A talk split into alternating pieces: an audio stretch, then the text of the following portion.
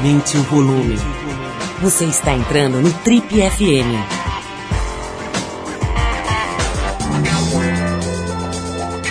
Oi, eu sou o Paulo Lima e a gente começa agora mais uma edição do Trip FM, que é o programa de rádio da revista Trip. Já são mais de 32 anos no rádio brasileiro. Nosso convidado de hoje é um dos brasileiros de maior sucesso no cinema internacional. Meio maluquinho, ele abandonou a escola no começo do antigo colegial, hoje chamado de ensino médio. Adivinha para quê? Para se dedicar integralmente à música. Aos 17 anos, depois de assistir a um espetáculo de teatro em Nova York, ele decidiu definitivamente que iria fazer trilhas sonoras para cinema. O começo na carreira, como ele mesmo disse, foi na base do nepotismo. Filho do cartunista e escritor Ziraldo, ele foi o responsável pela trilha da adaptação do livro Menino Maluquinho para o cinema. Irmão da cineasta Daniela Thomas, ele participou da trilha do filme Terra Estrangeira, sua primeira parceria com o Walter Salles, o Valtinho, que acabou chamando também o, o nosso convidado de hoje para trabalhar no famoso filme Central do Brasil, né, que foi a fita que abriu a trilha para a carreira internacional desse nosso convidado misterioso de hoje. A partir daí, ele foi responsável pela música de obras como Abril Despedaçado e Cidade de Deus, aqui no Brasil, e Collateral, Senhor da Guerra, A Estranha Perfeita, Plano de Fuga, só para citar algumas das superproduções hollywoodianas que levam as, as digitais desse nosso amigo convidado aqui. A conversa aqui hoje no Trip, acabando aqui com o mistério, é com o grande músico Antônio Pinto, compositor de trilhas de músicas originais para cinema, um grande músico, um grande artista que nos honra aqui com a presença dele, Antônio, que também fez a trilha sonora do documentário M, sobre a maravilhosa cantora Amy Winehouse, que está por aí disponível nos canais, nos serviços de filmes, né? Antônio, é mó barato te rever, cara, te reencontrar, te receber novamente. A gente teve, teve aqui, você teve aqui, eu estou vendo aqui em 2003, cara, quase 15 anos atrás, a última vez que a gente se falou. Lá pra cá, cara, você virou uma verdadeira celebridade, meio homem, meio Hollywood. Eu, eu até estranhei que você tenha atendido o nosso convite. Eu achei que você só ia ao Hollywood Reporter. Tony, obrigado pela presença. Agora, brincadeiras à parte, deixa eu arrumar teu microfone aqui. Você não entende muito desse negócio, cara. É o seguinte, tem que ficar aqui perto, pertinho do microfone. Tony, vamos falar aqui. Primeiro, antes de mais nada, obrigado de verdade aí pela tua presença, cara. É, eu estava aqui te perguntando é, sobre o que você faz exatamente, né? Porque a gente não, não entende muito assim esse, essa digamos, essa cozinha do cinema, né? o lugar onde se prepara ali as receitas e se prepara os produtos que serão servidos nas salas de cinema e agora nesses sistemas do tipo Netflix e tal. Como é que é exatamente, cara? O que, que é que você faz? Eu já vi vários termos, né? Trilha sonora original, sound design e tal, e no fim o leigo fica meio sem saber quem faz o que exatamente. Que diabos você faz num filme, cara? O que eu faço começou há muitos e muitos anos atrás, que é, inclusive, no, começou no cinema mudo, né? Começou em 1900, quando o cinema surgiu e nas salas de cinema tinha um, um músico que acompanhava com piano a história e contava a história no piano, né? Fazia toda toda a dinâmica da história, momento de tensão, momento de felicidade, amor, de ódio, de relacion, de relacionamento, etc. Então, o que eu faço é o que esse pianistazinho fazia lá no cinema, só que em vez de eu estar lá no pianinho no cinema, eu faço no meu estúdio, na minha, na minha casa, vamos dizer assim. Que é você veste o filme musicalmente para ajudar a contar a história, para ajudar a, a, drama, a dramaturgia ser contada. Inclusive, uma coisa que, eu, que é muito interessante, quando você começa a fazer música para cinema, você acha que está fazendo música. Depois você acha que está fazendo música para cinema. Aí um dia você percebe que está fazendo um filme. Você não está fazendo. Então, é, o que eu faço é. É parte da, é parte da obra, da, né? Da, é, do, do, eu sou um dos contadores de história uhum. com a uhum. obra. Porque a música ela tem um poder muito forte numa, numa, numa cena. Que ela pode. Você pode fazer uma cena ficar incrível, maravilhosa, você pode destruir uma cena. E um exemplo, por exemplo, um exemplo que eu acho legal, assim, você pega uma câmerazinha entrando num apartamento tem uma mulher em pé numa janela, olhando para fora à noite. Se você for pôr uma música pesada, um tom, ela vai suicidar.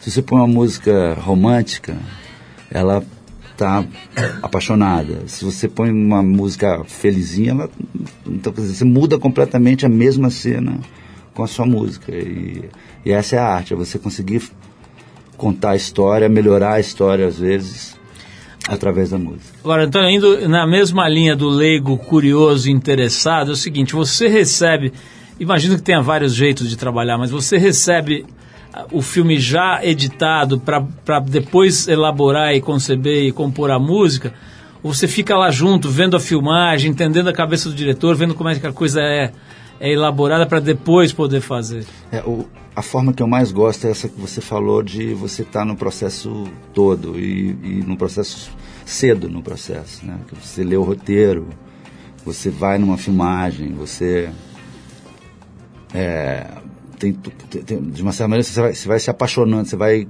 se tornando um, um, começa a ter uma relação com aquele filme, como se fosse ter uma relação com uma pessoa. Até o momento em que você, aquilo está tão dentro de você que você, quando for fazer o, efetivamente o, o processo, fica, é, sai, é uma linguagem muito mais fácil de, de, acontecer. Agora, tem várias maneiras.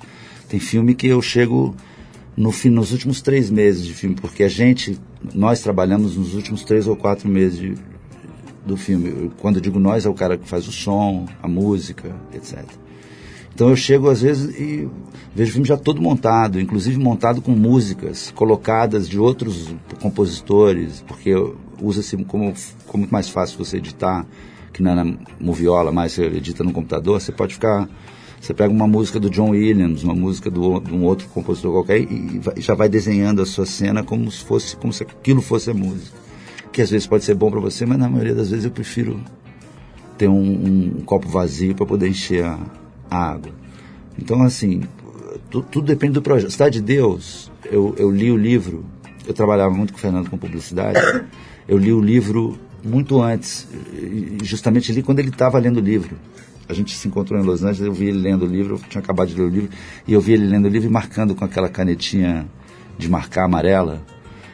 Aí eu olhei para ele e falei assim, você vai fazer esse filme?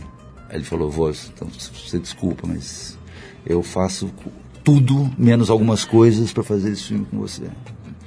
E aí, eu, quando eu cheguei no filme, já, a gente já, já tinha, já tá, tinha, sou carioca, conheço muito bem favela, bem mesmo, tenho vários amigos de favela. Então era uma coisa que estava intrínseca, estava tava dentro, assim. Bom, nesse caso, imagino que a interação com o diretor tenha sido total, mas é sempre assim ou tem filme que você nem conhece o cara? Não, não é impossível você não, não trabalhar com o diretor. O filme é do diretor, né? Muitas, principalmente quando o cara escreve o filme. Então você está contando a história, do, você está usando a sua história, mas está contando a história do cara. Você está fazendo o filme do cara. Né?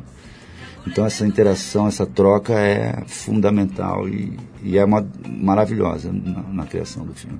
Agora tem filme americano, inclusive, mais que o produtor manda muito. Inclusive manda muito no diretor. Tem diretor que em filme que está contratado e o corte do filme é do produtor, entendeu? Então tem, tem esse jogo político difícil de se fazer às vezes. Tony, vamos fazer uma pausa para tocar música. Eu sei que você não gosta muito, mas vamos tocar um sonzinho aqui. A gente separou uma, uma música da Amy, Amy Winehouse, né, que, que, cujo documentário é, tem a assinatura do Antônio na, na música, né, na trilha. Vamos ouvir aqui Stronger Than Me, depois da, da, música a gente volta para entender um pouco melhor o mundo do cinema, o mundo da, e esse casamento da música com o cinema, que é uma arte que o nosso convidado de hoje, o Antônio Pinto, domina. Vamos falar também sobre teu pai, né, Antônio? Não dá para não falar do Ziraldo, né, essa figura genial aí, né, uma, uma das figuras mais notáveis da cultura brasileira. Vamos falar dele também. E vamos falar da sua filha também, né? Falar de todas as gerações, Já cara, que da começamos com nepotismo, vamos direto ao assunto. Vamos, pra, né? vamos com tudo. Então vamos ouvir Stronger Than Me, Uh, Amy Winehouse, a gente já volta com Antônio Pinto, seu pai e sua filha. Vamos lá.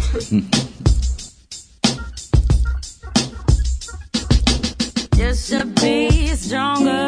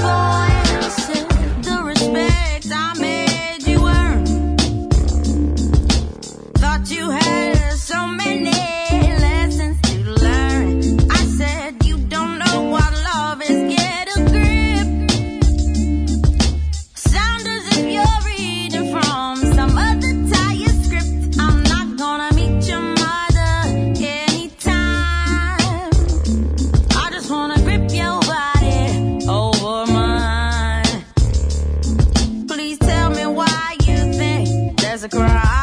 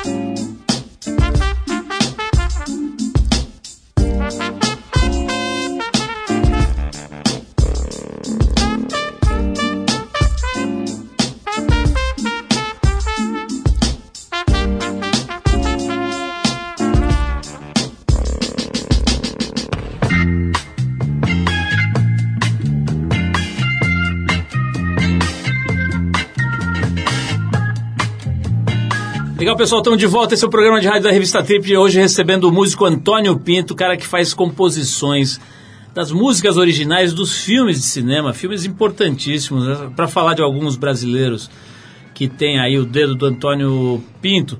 Vamos falar do, do Central do Brasil, por exemplo, né? um clássico do cinema brasileiro. Abril Despedaçado, outro, outro filme importante né? na, na, na filmografia nacional. E, bom, Cidade de Deus acho que é um famoso divisor de águas, né? Tem o antes e o depois do Cidade de Deus. Antônio, vamos falar um pouquinho desse trabalho, cara? Você tinha noção, meu, quando você estava fazendo a trilha do Cidade de Deus, cara, que aquilo ia se tornar uma, uma, como eu disse aí, uma referência, né? Um antes e depois, ali um marco regulatório do cinema, cara? Você tinha noção ou, ou era mais um filme que você estava curtindo ali? Não, eu, eu vou te falar, isso é interessante. Eu tinha, eu, na hora que eu assisti os 20 minutos primeiros 20 minutos que chegaram para mim, eu eu já sabia o que ia acontecer. Não sabia que ia duas vezes pro Oscar, né? Porque foi duas vezes pro Oscar o filme. Como duas vezes? Que foi que dois era? anos seguidos. Dois anos, é, lembrar, porque, duas porque ele foi um ano, foi indicado a melhor filme estrangeiro, Hum. se não me engano. E o, Har o Harvey Weinstein, que comprou o filme, falou, não, é muito pouco para esse filme.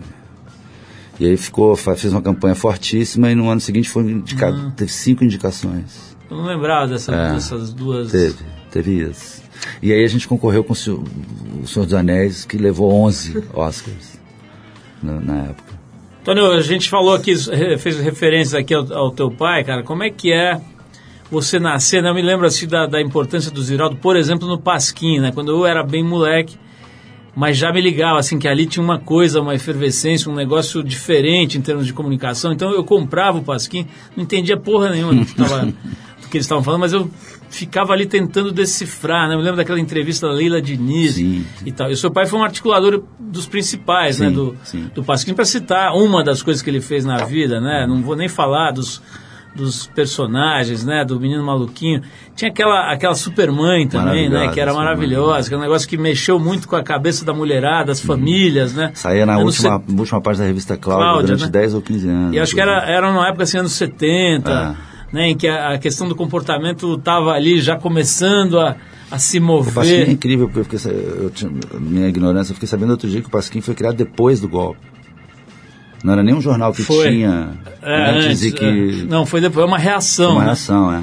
Agora, o, o Antônio, deve ter um lado difícil também, né, cara? Porque você você está com 50, né? Vou fazer Então, 50 em agosto. Você, você nascer ali no meio de uma de um de uma um centro de pensamento, de criação, de ativismo e etc, né, que é mais ou menos talvez sejam palavras que ajudam a definir o teu pai, né, e a turma dele, cara, e a sua família, inclusive. É, também não deve ser fácil, né, cara? Tem uma parte legal, pô, sou filho do cara que fez aquele livro, aquela ilustração, aquele não sei. Mas não tem uma, uma coisa meio complicada, assim, de viver nesse meio, de não saber muito bem qual é o seu lugar, cara? Olha, acho que tem duas maneiras de responder. A primeira, eu diria que eu sou um cara que tem muita sorte, porque, que como eu estava te falando aqui no intervalo, que tá tão difícil o, o, o entorno que a gente vive, né? O Brasil, eu não vou ficar fazendo apologia, mas o Brasil, a gente descobrindo um pouquinho mais da merda que é, e você ter o privilégio de viver num ambiente em que você tem um cara. Meu pai tinha um estúdio em estúdio era em casa.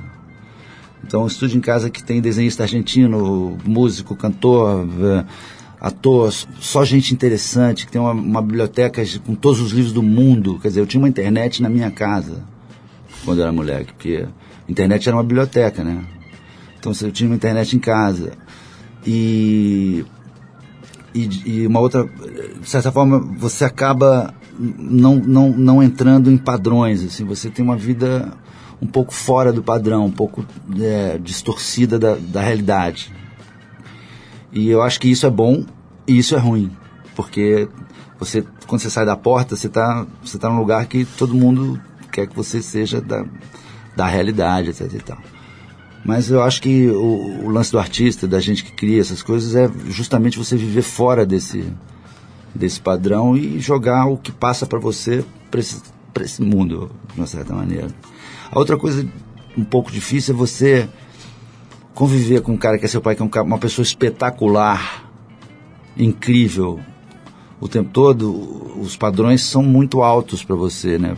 As expectativas, você não pode, você não pode fazer meia coisa. Você tem que e é, eu me lembro do meu pai falando quando eu era menino tocava bateria, ele falava assim, porra, você tem que parar de tocar esse negócio, ficar no fundo. Você tá louco? Você vai ser goleiro? De jeito nenhum, você tem que ser o atacante. Eu quero ver você dançando que nem o Prince. Aí fala, porra, dá pra você diminuir um pouco a expectativa, porra, né? Então, isso é um pouco. Então, eu vivo nessa, nesse, nesse combate interno também, né?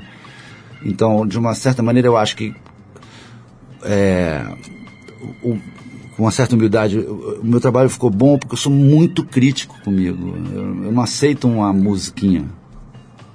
E eu sofro violentamente com isso, porque não sai todo dia uma musicona, toda hora. E eu, e eu tenho que acordar às nove da manhã e tenho que fazer uma coisa genial todo dia. Você imagina, esse, essa pressão é foda também.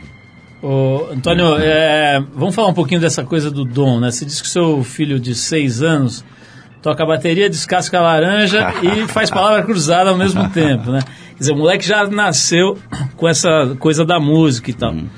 Você também sentia isso, cara? Você já veio pronto no sentido dessa. Eu não sabia o que estava acontecendo, não, Paulo. Eu, não sabia o que estava acontecendo eu comecei a tocar bateria com sete anos, comecei a tocar piano. Mas você era daquele tipo que senta no instrumento e já sai uma música? Hoje em dia, e, e muito novo, sim, mas no começo saía um lixo qualquer, né? Eu mas tinha um, eu acho que eu acho que sim, eu acho que tinha uma tinha uma tem a Manu, por exemplo, que é, um, é que é uma coisa é um absurdo que que a gente fez essa, esse, esse projeto em que ela canta, ela foi cantar comigo e ela canta eu fiquei tão chocado com o que ela cantou que eu falei, Manu, volta aqui, vamos fazer 10 músicas. Bicho. Fizemos e tem um projeto lindo e ela, ela canta com a voz de uma mulher como se ela tivesse já tomado todas as drogas, bebido todas as bebidas, é, sofrido todos os desamores. Então, e da onde, da onde que essa menina tirou isso? Eu não faço a menor ideia de onde que eu, que eu, eu chego a pensar que existe vida após a morte e, e reencarnação, porque são coisas inexplicáveis. O meu filho, de seis anos, toca bateria e canta ao mesmo tempo, e, e, e canta mesmo. Eu não tocava bem como ele tocava com seis anos, como ele toca com seis anos. Então eu acho que tem, alguma coisa tem. Tolio, vamos fazer mais uma pausa, tocar mais um som, depois a gente vai ouvir uma música da Manu, vou falar um pouquinho com ela também para saber como é que é essa história para quem tem 16 anos, né, cara? Outra outra pegada, outra época, né, outro estágio de vida e vamos ouvir ela um pouquinho também, não só o trabalho dela, mas as ideias dela. E vamos perguntar se ela usa coletes, né? Que ela pega lá do Ziraldo. Teu pai ainda usa só colete, só né? Colete, todo dia, né? Todo dia. Meio homem, meio colete. A maior colete. coleção de coletes da América Latina. vamos ouvir um sonzinho de uma outra figura especialíssima aqui do Cancioneiro Nacional. A gente separou uma faixa da trilha sonora do filme Cidade de Deus, que o Antônio assina, que é a música No Caminho do Bem, do mestre Tim Maia. Vamos ouvir som do Tim Maia e a gente já volta é, com o Trip FM, hoje recebendo aqui o músico, compositor Antônio Pinto. Vamos lá. O caminho do bem.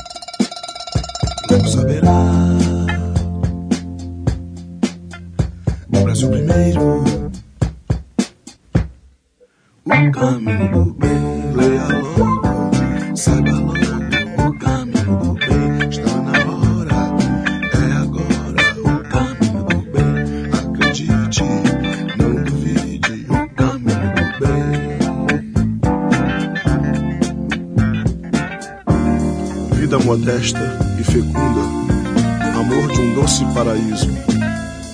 Reino prepotencial racional, aonde brilha sempre o bem e não o mal.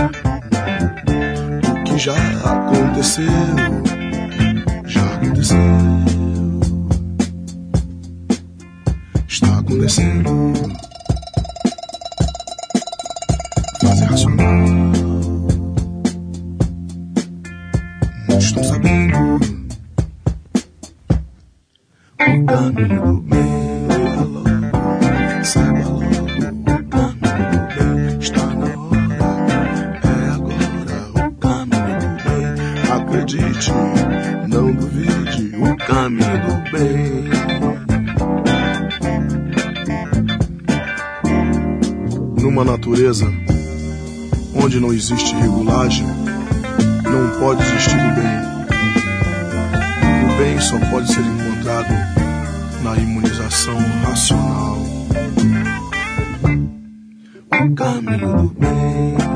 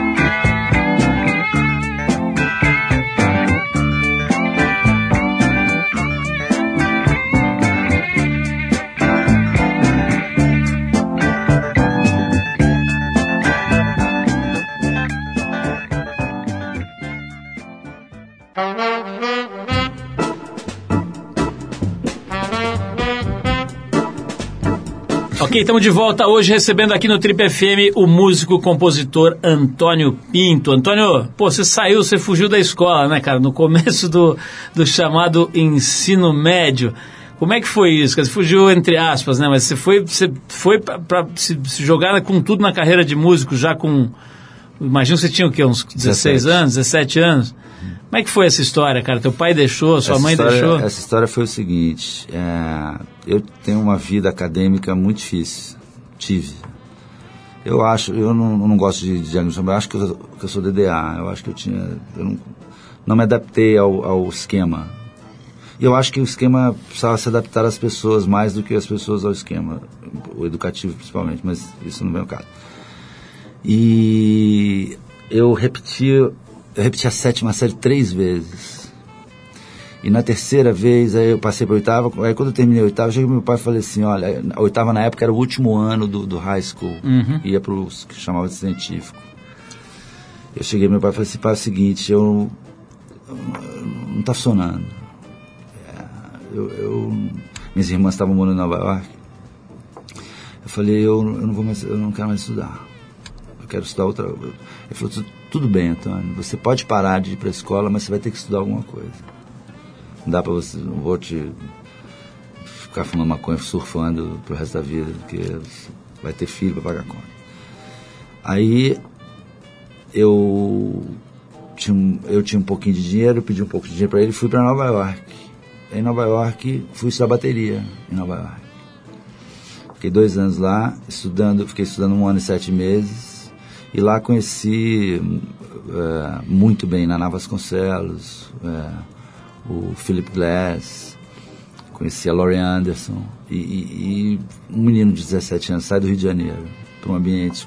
No terceiro dia que eu estava lá, minha irmã me levou para assistir uma ópera do Bob Wilson, com música do, do Philip Glass, com uma orquestra e coro. Aquela coisa me foi acachapante para mim. Eu falei, isso, é, isso que eu, é isso que eu quero fazer. E aí comecei a ficar nessa. né, fiquei estudando bateria, estudando um pouco de piano e trabalhando. Trabalhando, porque na época, inclusive, você não podia mandar dinheiro para fora do Brasil, o máximo que você podia mandar era 300 dólares, tinha uma, uma lei. Então eu comecei a trabalhar e comecei a trabalhar com 17 e não parei até hoje. Eu queria ter parado já, né? Mas não parei. Tony, como é que você está vendo a produção do cinema brasileiro agora, cara? Você, você tá nesse negócio já faz tempo, né? O teu primeiro filme nacional foi qual? Foi o, foi É, o da... foi o Maluquinho, acho que o Maluquinho foi antes. de Terra- não sei O se Maluquinho foi, já tem um se foi tempo, o Maluquinho né? ou se foi o Terra Estrangeira. Foi um dos dois. Estamos falando aqui de uns 30 anos já, por aí, né? Por aí, é. Porque o Terra Estrangeira é da época do começo da Trip, cara. A Trip tem 31 anos, É já vai isso, fazer. 31 anos, é. E, e, e acho que a gente viu de tudo, não viu o cinema morrendo, renascendo É, e tal, nesses gente 30 viu anos. A, né? a, a Embracine morrer, né? Que era onde, onde, vinha o fundo, mas que era uma. Eu acho que de uma certa maneira era uma coisa muito desorganizada, bagunçada. Governo, roubava-se muito dinheiro também, obviamente. Né? E aí a gente viu esse, renascimento que teve com que é o que é o marco, é o cidade. Como é que eles chamavam? Tinha um, tinha um nome para isso. O novo cinema brasileiro, whatever É. que é do Cidade de Deus para cá, que é um pouco, eu acho, que, que tem uma é um mix para mim de resultado do, do trabalho do mercado publicitário e da Globo, que são essas duas coisas principais, eu acho que então o que aconteceu foi que a qualidade dos filmes melhorou muito em termos técnicos, uma boa fotografia, um- uma boa cinematografia, uma boa trilha, uma boa direção de artes. Mas assim, eu sinto, se eu for fazer uma comparação, por exemplo, com o cinema argentino, que existe um pouco de falta de roteiro, conteúdo, roteiro, de história mais simples e bem.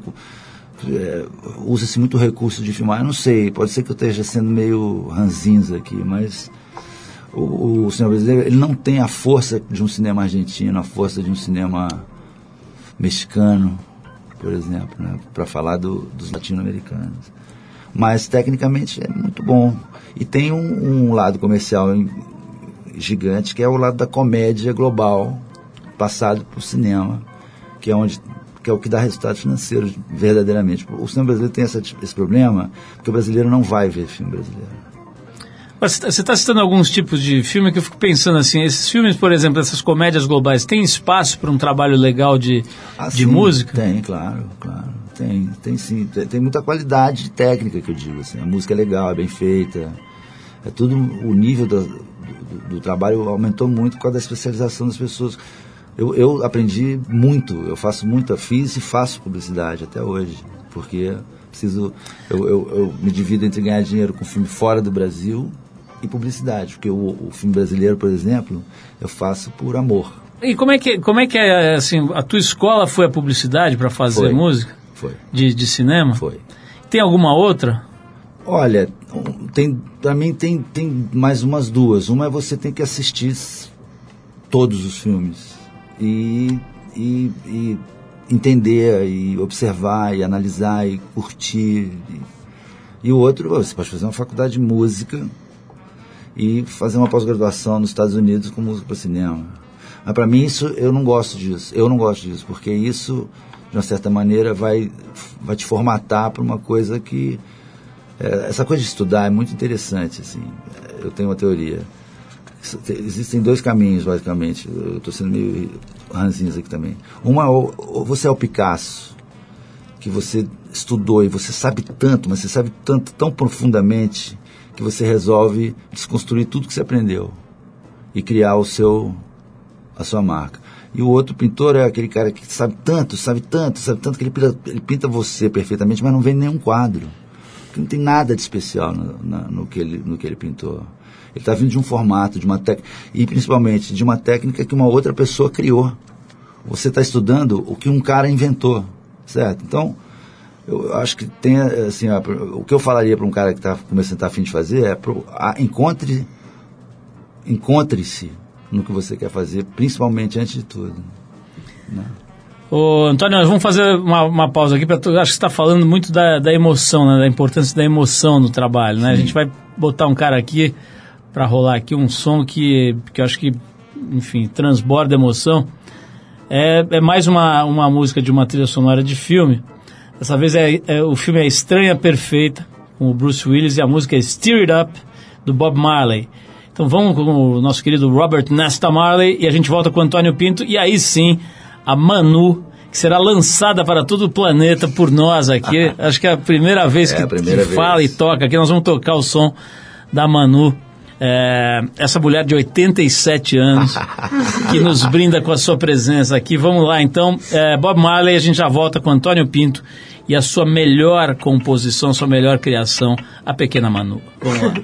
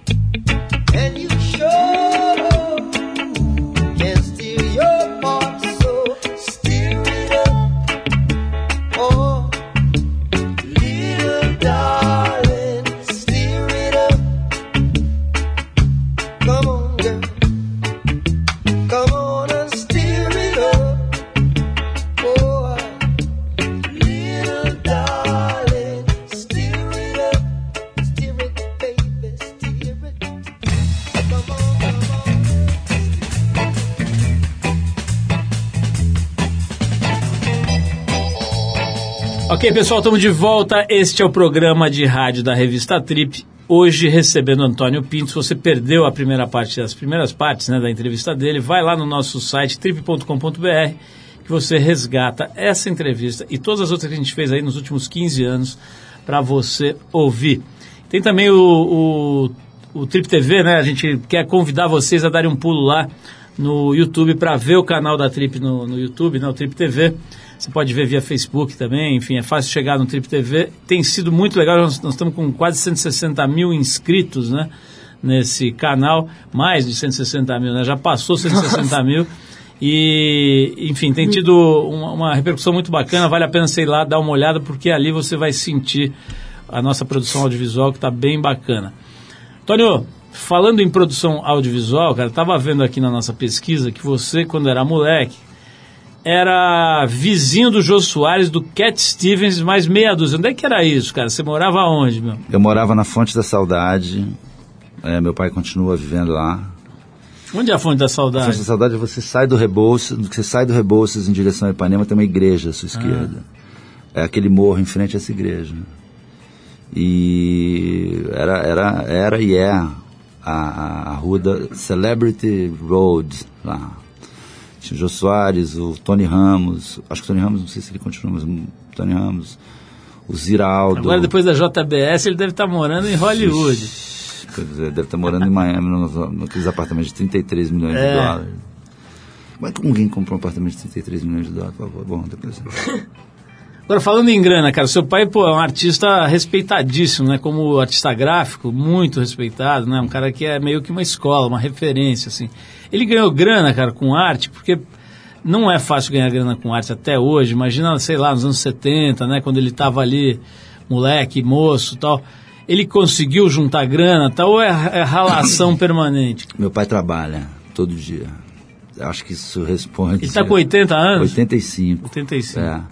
Ele, ele conseguiu fazer um bom patrimônio de casa. Ele tem uma, eh, ele tem uma um, dois apartamentos no Rio, comprou casa, casa para minhas irmãs e tal. É, mas dinheiro, dinheiro, volume, não. não. Mas colete ele tá bem, né? é, se ele vender a coleção de coletes, está garantido. Antônio, falemos da pequena Manu, da sua obra, dessa sua composição incrível, cara.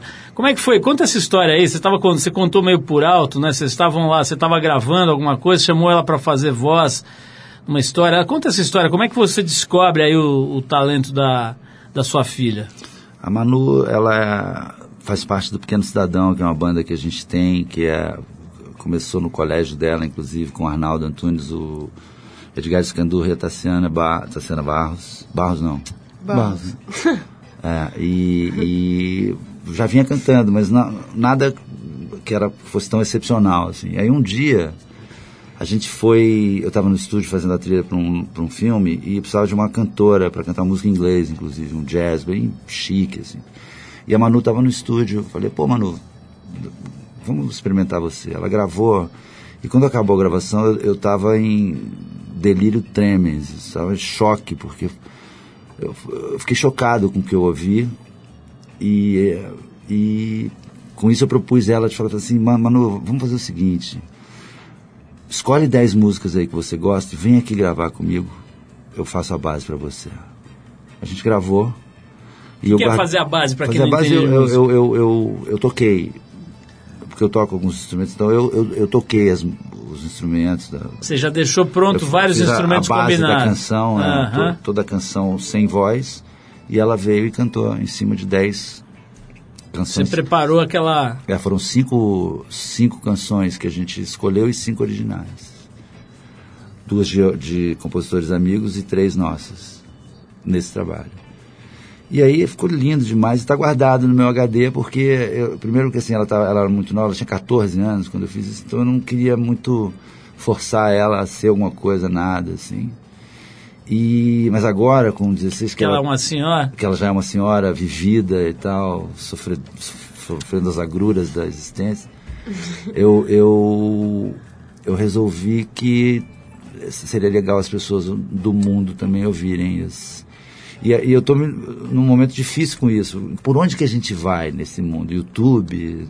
Porque gravador, aquela coisa de gravadora que paga jabá para rádio, que bomba, que dá um adiantamento milionário, que joga você na novela. Não existe, não- esse, esse esquema já está morto. Você acha que transformar ela numa Anitta nem pensar? Não, existe, existe, existe. Não, é, eu acho que não é o caso dela, porque a Anitta é incrível, ela é pop, a Anitta não, não tenho palavras, eu sou fã, super fã da Anitta.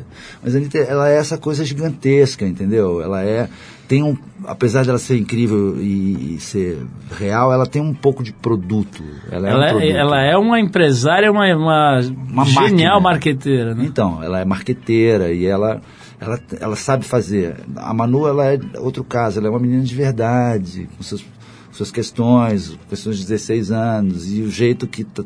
Porque ela. O outro lado é que ela gravou uma banda, ela tem uma banda agora, que eu, que eu, eu achei tão legal as canções dele, são todas originais dele, que eu produzi o disco. Levei eles pro estúdio e falei, vamos produzir esse negócio aqui. E fiz o disco todo. E tô com essas duas obras que eu juro, com um pouco de, de tempo de trabalho de estar nesse mercado, eu sei que é, só, é só arrumar um, a maneira certa de colocar no. Não estou querendo ficar milionário ou fazer ou forçar a Manu a nada. Eu quero que a Manu seja Manu, que ela, se ela lançar, é ela que vai querer, do jeito que ela quer. Não tem essa coisa de Michael Jackson na, na parada. entendeu? Manu, deixa eu ouvir de você, que tá- o teu pai é muito suspeito aí, não sei não, esse papo aí e tal. É o seguinte, como é que você sente que você tem uma, uma, um- uma força aí, um dom, uma coisa de, de, pô, de ter uma habilidade de se sentir naturalmente à vontade cantando? Como é que é pra você? Ah, é, eu acho que eu cresci com musicalidade, e, tipo, e cantar eu acho que, não sei, não, não é só exatamente cantar no tom. E uma coisa que eu aprendi com uma professora de canto que eu fiz é que cantar, quando você não canta, tipo, eu que, por exemplo, nunca tive muito contato com técnica, quando você vai cantar sem ter tanta técnica, você pende muito pra. O seu corpo pende muito pro lado emocional. E eu sou uma pessoa muito intensa. Eu acho que emocionalmente eu transmito de uma forma muito forte, assim, de talvez, eu- ou tipo, como eu me adapto a uma certa musicalidade. Modéstia à parte.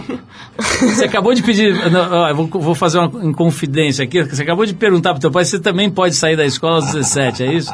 Você, te- você gostaria de, de não ter mais esse tipo de obrigação? Gostaria. Não, não sei, é porque ao mesmo tempo que eu acho que, que eu me adapto a esse sistema, o que eu deveria me adaptar a ele de alguma forma, talvez, porque eu tenho a possibilidade disso, eu tenho o privilégio de estar num lugar que já está todo, sei lá, bem elaborado para mim, eu acho que eu poderia me dedicar mais ao que eu gosto de alguma forma, talvez. Não sei explicar direito, ou tipo, Você formular. está falando isso em relação a sair, da- sair desse lugar ou estar nesse lugar? Estar. Que o- E sair, é que sair, por exemplo, pra você que foi, foi uma pessoa que artisticamente chegou aí aos 17 anos, que era uma fase que você tá explosivo e realmente pronto pra produzir as coisas e pronto pra se colocar. Você chega e aí seu pai te manda pra um lugar onde tem duas irmãs esperando pra tipo, mostrar o mundo da arte pra você. Numa época em que em que tava fervilhando isso de uma maneira muito forte, no- na cidade que tudo fervilha muito forte artisticamente, o tempo inteiro é mega do privilégio. É uma, é uma boa faculdade. Manu, você, como é que você se vê daqui a, sei lá, vai, 15 anos, quando você tiver 30, 31 anos? Você consegue fazer essa projeção? Onde é que você quer estar? Ah, eu quero estar confortável vivendo de arte de alguma forma. Talvez com, com alguma maneira que envolva arte e ativismo. Ou maneiras, sei lá, inclusivas de pensar nisso. Que tipo de ativismo, assim, quando vocês falam em ativismo, que tipo de, de causa, ou de bandeira, ou de, ou de crença você pensa? Ah, principalmente feminista, mas sei lá, alguma forma de envolver arte com isso, ou, projetos de, de, de realmente, in- sei lá, incluir pessoas que possivelmente não estão envolvidas com arte com tanta frequência e lançar eles no mundo, tipo, projetos de, de cursos, essas coisas. Então vamos, vamos aproveitar a dica que você deu, que você se expressa com música, com desenhos, etc. Vamos ouvir o teu som para ver se o, se o Antônio não passa de um grande corujão maluco ou se você realmente está com essa bola. Eu já ouvi, mas não vou falar a minha opinião aqui. De- Vou deixar os ouvintes avaliarem e sentirem o teu talento, Manu. Vamos fechar nossa conversa aqui com o Antônio Pinto e com a Manu, mostrando o trabalho dela. A gente vai mostrar essa faixa Baby, que é um clássico né, do Caetano Veloso, para que vocês sintam aí se a menina tem ou não tem talento, se a parada da música é ou não é hereditária. Vamos lá então com a Manu e a gente se despede aqui com essa música, né? se despede do Antônio, agradecendo mais uma vez a presença dele, dando os parabéns por uma carreira tão brilhante, né? com tanta coisa legal, tanta tanta entrega para a sociedade, né, de coisas de qualidade, boas que trazem, que faz a gente se sentir bem, né, a gente se conectar com coisas positivas, né, estamos precisando como nunca disso, Muito. né? Então parabéns aí, Antônio, sabe que eu sou teu fã, não é de hoje. E, e Manu, parabéns para você também. Eu sou, eu sou seu fã também, viu, Paulo? Aê, garoto. Manu, parabéns pra você também. Eu espero que em breve você esteja recebendo o Emmy, não, o Grammy, né? Grammy, de- é. O Grammy e fale assim, olha, minha primeira entrevista foi lá no Trip, a gente vai estar lá de bengalinha assistindo você. Então vamos ouvir a Manu, vamos lá.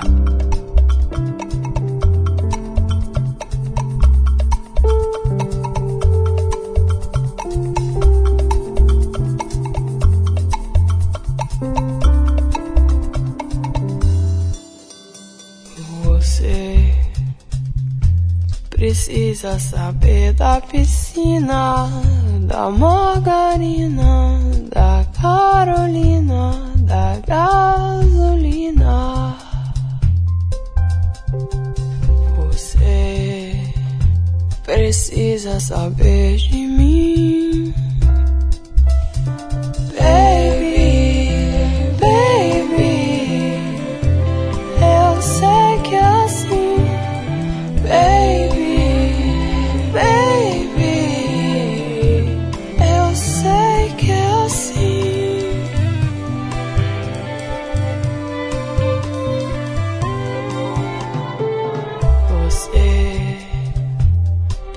precisa tomar um sorvete na lanchonete, andar com a gente, me ver de perto, ouvir aquela canção do Roberto.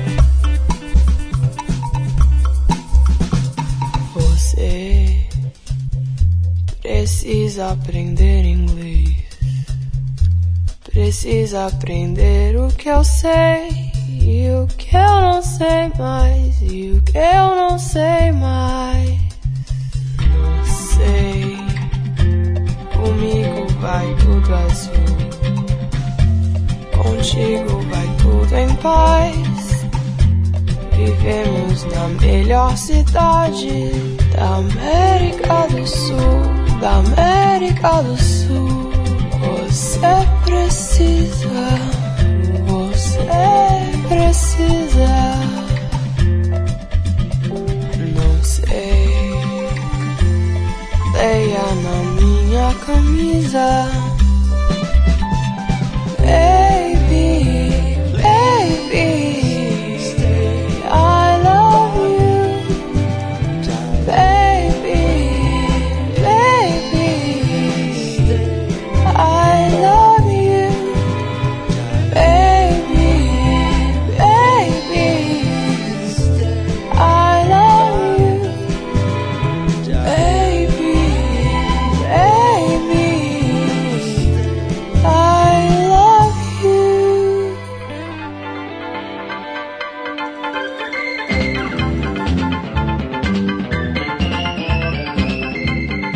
isso, pessoal. O Trip FM é uma produção da equipe que faz a revista Trip e está há 32 anos no ar. Apresentação Paulo Lima, produção e edição Alexandre Potashev. Se você perdeu o programa de hoje ou quer escutar de novo, acessa o trip.com.br. Lá você vai encontrar um arquivo com centenas de entrevistas feitas por aqui nos últimos 15 anos. Você pode baixar essas entrevistas escutar na hora que quiser e onde você quiser. Quer falar com a gente? Escreve para radio@trip.com.br. E para ficar mais perto do nosso trabalho, procura a gente no Facebook, Revista Trip. E na semana que vem a gente volta nesse mesmo horário com mais um Trip FM. Abração, até a próxima.